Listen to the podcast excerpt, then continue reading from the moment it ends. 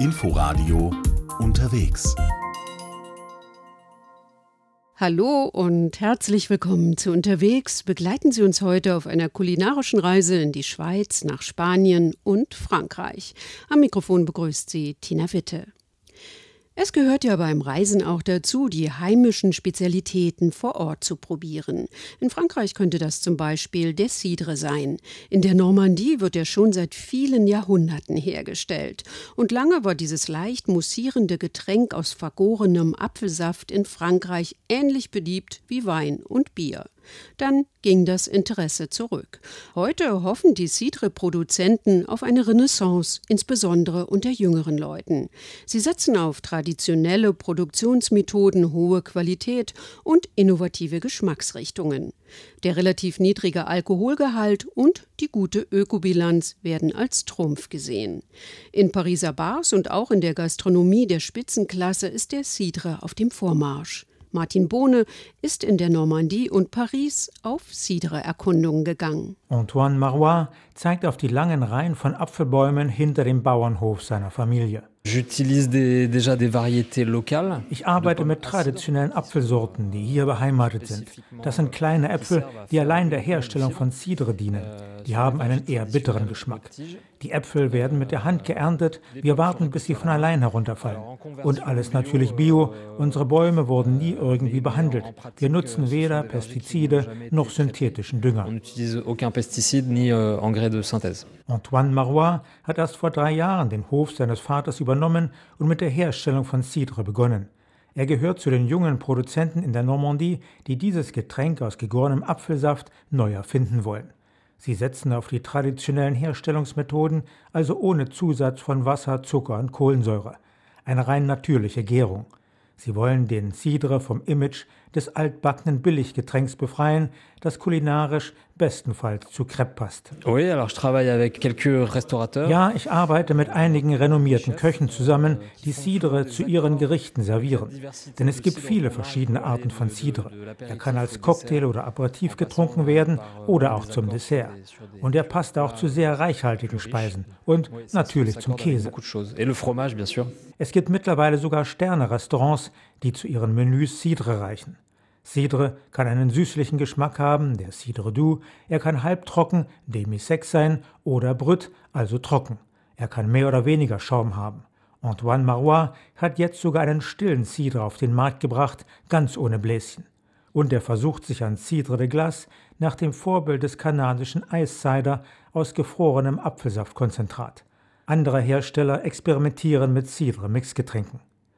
Apfelbäume prägen die Landschaft in der Normandie. Cidre gehört in dieser nordfranzösischen Region seit Jahrhunderten zum Leben der Menschen dazu. Um 1900 war Cidre in Frankreich ähnlich verbreitet wie Bier und Wein. Davon ist man heute weit entfernt. Cidre sei leider eher ein Nischenprodukt, sagt Frédéric Veillard, der das einzige Ausbildungsprogramm für Cidre-Produzenten in Frankreich leitet. Alors, c'est vrai que malheureusement le cidre est surtout consommé. Ja, es stimmt. Euh, Cidre wird derzeit vor allem in der Normandie und in der Bretagne getrunken. Aber da tut sich was. Wir merken, dass der Absatz steigt und die Preise auch. Ein Cidre-Produzent kann heute ganz gut von seinem Beruf leben und seine Produkte werden immer mehr anerkannt. Und vielleicht, so der Wunsch von Frédéric Veillard, wird der Cidre in Frankreich mal ähnlich beliebt wie in England und den USA, den Hauptverbrauchsländern. Zumal französischer Cidre natürlich eigentlich der beste sei. Ich denke, dass der Cidre bei uns mehr natürlich ist. Wir benutzen weniger Konzentrate. Bei den Herstellungsmethoden lehnen wir uns stark an die beim Wein an, die Anglophonen eher beim Bier. Und für uns ist auch die regionale Herkunft sehr wichtig. Markennamen spielen bei uns viel weniger eine Rolle als bei Engländern oder Amerikanern. Bei Hugues de Frièche und seiner Frau kann man, wie bei vielen Produzenten in der Normandie, die hauseigenen Cidre probieren. Er hat seinen Bauernhof zu einem kleinen Museum gemacht, mit allerlei Utensilien, die früher und heute der Cidre-Herstellung dienen. Ich liebe mein Metier. Es ist meine Leidenschaft. Ich will mithelfen, dass wir in Frankreich in der Landwirtschaft wieder zu unseren Wurzeln zurückkehren und wegkommen von der industriellen Produktion. Wir hoffen, dass der Cidre so wieder ein edleres Produkt wird. Und Hugues de Frièche verweist auf die vielen Vorzüge des Cidre. Ja, er hat wenig Zucker. Die Äpfel haben einen geringeren Zuckergehalt als Trauben und daher ist der Alkoholgehalt auch geringer. Wir kommen auf 2 bis maximal 6, 7 Prozent und nicht wie auf 12, 13, 14 Prozent beim Wein. Das ist ein Trumpf. Dem stimmt der Cidre-Großhändler Jean-François Bougeon zu. Und er hat noch mehr Argumente, die gesundheitsbewusst überzeugen sollen. Cidre sei das kalorienärmste alkoholische Getränk, reich an Antioxidantien, es enthält kein Gluten und die Produktion sei sehr umweltfreundlich. Der Cidre ist das ökologischste Getränk, schon deshalb, weil man dafür Apfelbäume pflanzen und erhalten muss. Das schafft Lebensraum für viele Insekten und Tiere. Und die Apfelbäume binden CO2 zweieinhalb Tonnen pro Hektar. Bäume pflanzen, das liegt in der DNA eines Cidre-Produzenten. Bourgeon, der normannischen Caen, die erste Cidre-Messe Frankreichs organisiert hat, setzt seine Hoffnungen daher besonders auf die junge Generation. Als Cidre-Verkäufer merke ich, dass der Cidre die jungen Leute sehr interessiert. Sie gehen gern ins Restaurant, sie essen gern gut, aber sie wollen nicht mehr den schweren Wein trinken. Da ist einfach zu viel Alkohol drin. Und in der Tat, der Trend hat jetzt auch Paris erreicht. Dort, im Szeneviertel am Kanal, hat Benoit Marinos die erste Cidre-Bar eröffnet, La Cidrerie. Wir haben im Mai 2019 aufgemacht. Anfangs waren die Leute etwas skeptisch, aber wir haben viel über Cidre erzählt. Und bei uns kann man ja auch richtig essen. So haben unsere Gäste gemerkt, dass Cidre zu vielen Gerichten prima passt und nicht nur zu Crepe. Und so läuft es jetzt prima. Der Laden ist immer voll. Wir haben viele Reservierungen. Gucken wir doch mal heute Abend. Wir sind vielleicht 50, 60 Gäste. Und bis jetzt wurden nur zwei oder drei Gläser Wein bestellt. Also zu 95 Prozent kommen die Leute hierher, um Cidre zu trinken. Wie Rebecca. Sie schaut drei, viermal die Woche bei La Cidrerie vorbei. Was mir am Cidre gefällt? Na schon mal der Geschmack. Ich mag gute Sachen. Und da ist es perfekt hier. Wunderbar finden manche auch die fetttriefenden, unbedingt frisch zubereiteten Spritzteigkringel, die Churros. Trotz allerlei neuerer Produkte wie Donuts und Co. sind sie immer noch eine typische Leckerei Spaniens. Ob mit dicker heißer Schokolade zum Eintunken oder ohne, bleibt jedem selbst überlassen. Reinhard Spiegelhauer hat's probiert. Churros kennt in Spanien jeder. Auch viele Deutsche kennen die kleinen in Öl ausgepackten Teigkringel mit dem gezackten Querschnitt. Gegessen werden sie vor allem am Morgen als Frühstück oder als Zwischenmahlzeit am Nachmittag, so ab 17 Uhr. Abendessen gibt es in Spanien ja nicht vor halb neun. Es gibt Cafés, die auf Churros spezialisiert sind. Sie heißen Churrerien. Auf jedem Jahrmarkt gibt es Buden, in denen Churros gemacht werden, aber auch einfach auf manchen Plätzen in den Städten. So wie die Bude von Julia auf der Plaza Cristo Rey mitten in Madrid. Es algo típico de Madrid, entonces pues algo tradicional, la gente lo compra, te da igual la edad. Churros sind was typisch Madrilenisches, sagt Julia. Leute jeden Alters kaufen sie. Wobei man Churros sehr wohl auch anderswo bekommt. Aber mit spanischen Spezialitäten ist es oft so, dass jede Stadt, jedes Dorf behauptet, sie hätte sie erfunden. Die frischen Churros werden in ein zur Tüte gerolltes Blatt Papier gefüllt. Oft kauft man dann noch einen Becher dicker, heißer Schokolade dazu. Zum Eintunken. Aber nicht jeder will das, sagt Julia. Va todo aparte. Va hecho y luego la gente lo que quiera. Nein, das geht alles getrennt. Manche Leute wollen Schokolade, andere nicht. José zum Beispiel tunkt seine Churros lieber in Milchkaffee. No, es café. A mí el chocolate no me gusta mucho. No sé qué decirle, que me, me gusta. Was eigentlich genauso lecker an den Churros ist, kann José gar nicht sagen. Sie schmecken ihm halt. Aber noch besser findet er den großen Bruder der Churros, Porras. Sie sehen ganz ähnlich aus, werden aber nicht zu Kringeln gebogen, sondern als Stangen ausgebacken und sie haben einen größeren Querschnitt. Ich mag Porras eigentlich lieber, Churros auch, aber die sind irgendwie weniger herzhaft. Tatsächlich sind Porras eben nicht einfach nur große, gerade Churros, erklärt Julia. La porra lleva levadura y los churros no. No, no, la porra lleva levadura y los churros no. In den Teig der Porras kommt Backtriebmittel rein, sagt Julia, bei Churros keines. Gebacken werden beide im gleichen Öl und das ist nicht Olivenöl, auch wenn es eine spanische Spezialität ist. Der Olivenölgeschmack wäre einfach zu dominant. sagt Julia. Auch typisch für Spanien sind die Tapas. Oliver Neuroth nimmt uns mit in die Welt der köstlichen Kleinigkeiten und erklärt, wie sie eigentlich zu ihrem Namen gekommen sind.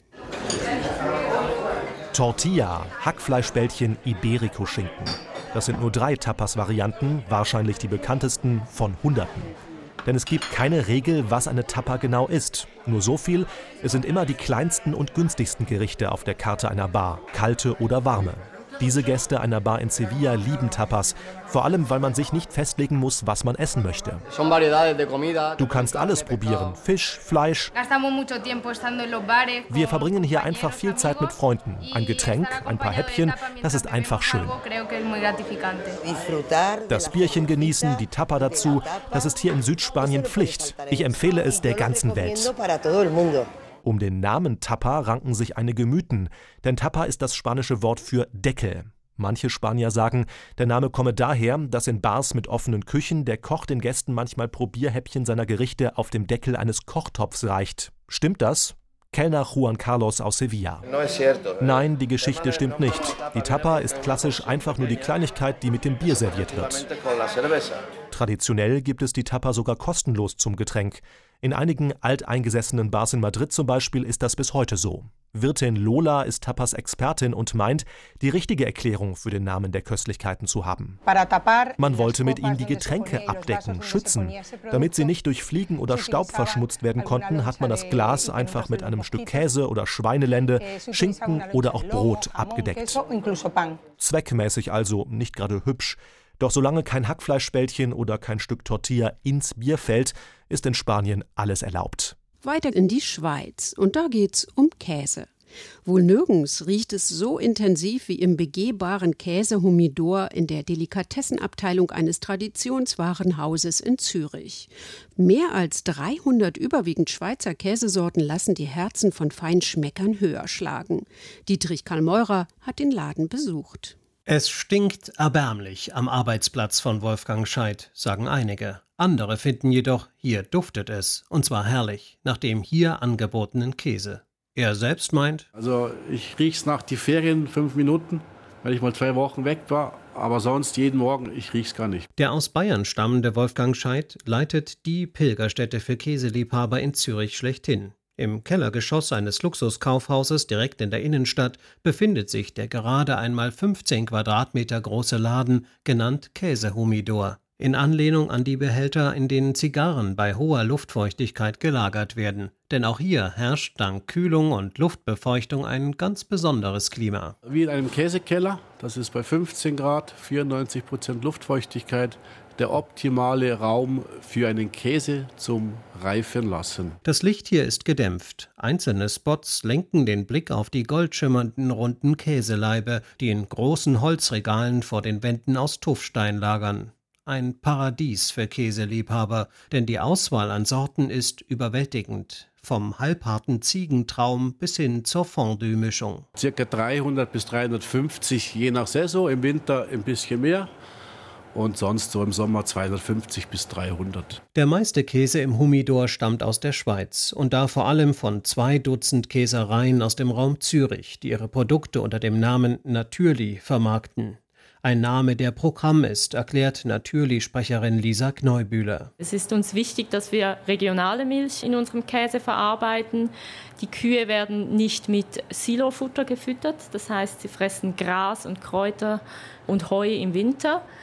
Und uns sind auch wichtig, dass die Transportwege kurz sind. Das heißt, die Milch ist wirklich im Umkreis von wenigen Kilometern, kommt die zu uns, wird frisch verarbeitet und so entsteht ein frischer und natürlicher Käse. Wobei frisch bei Käse ja relativ ist, denn er erhält erst durch lange Lagerung die richtige Reife, erklärt Wolfgang Scheid. Der älteste, den ich habe, ist jetzt sechs Jahre zum Beispiel. Das ist so eine Art Sprienz.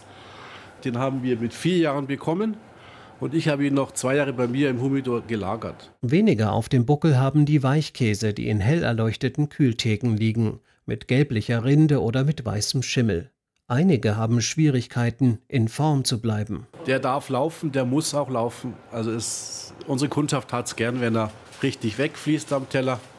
So hat das volle Aroma, oder? Die Preise für die Gaumenfreuden liegen über Supermarktniveau. Doch nicht alles ist so kostspielig wie der teuerste Käse im Sortiment. Pecorino mit weißem Trüffel, der ist 145 Franken das Kilo. Also umgerechnet etwa 130 Euro. Wer sich so etwas leistet, da hält sich der Käsekönig bedeckt. Zur Kundschaft gehörten Feinschmecker, vom Arbeiter bis hin zum Prominenten. Einige Genießer kämen auch extra aus Süddeutschland nach Zürich gereist oder gar von noch weiter her. Auch ausländische, sie haben dann den Privatjet am Flughafen stehen. Das heißt, sie können kistenweise Käse mitnehmen. Und da macht es dann schon spannend, solche Sachen zu verkaufen. Den Käse, der übrigens schweiztypisch im Stück und nicht in Scheiben verkauft wird, genießt man, so rät Wolfgang Scheid, am besten mit Wein. Aber der Rotwein macht den Käse eigentlich kaputt. Ich bin mehr für den Weißwein, den typisch Schweizer, fruchtig, knackigen Weißwein dazu. Süßwein, Dessertwein, so etwas. Oder Champagner passt hervorragend. Käse in der Schweiz, Churros und Tapas in Spanien und Cidre in Frankreich. Das war unterwegs. Danke fürs Zuhören und bis nächste Woche. Im Studio verabschiedet sich Tina Witte. Inforadio Podcast.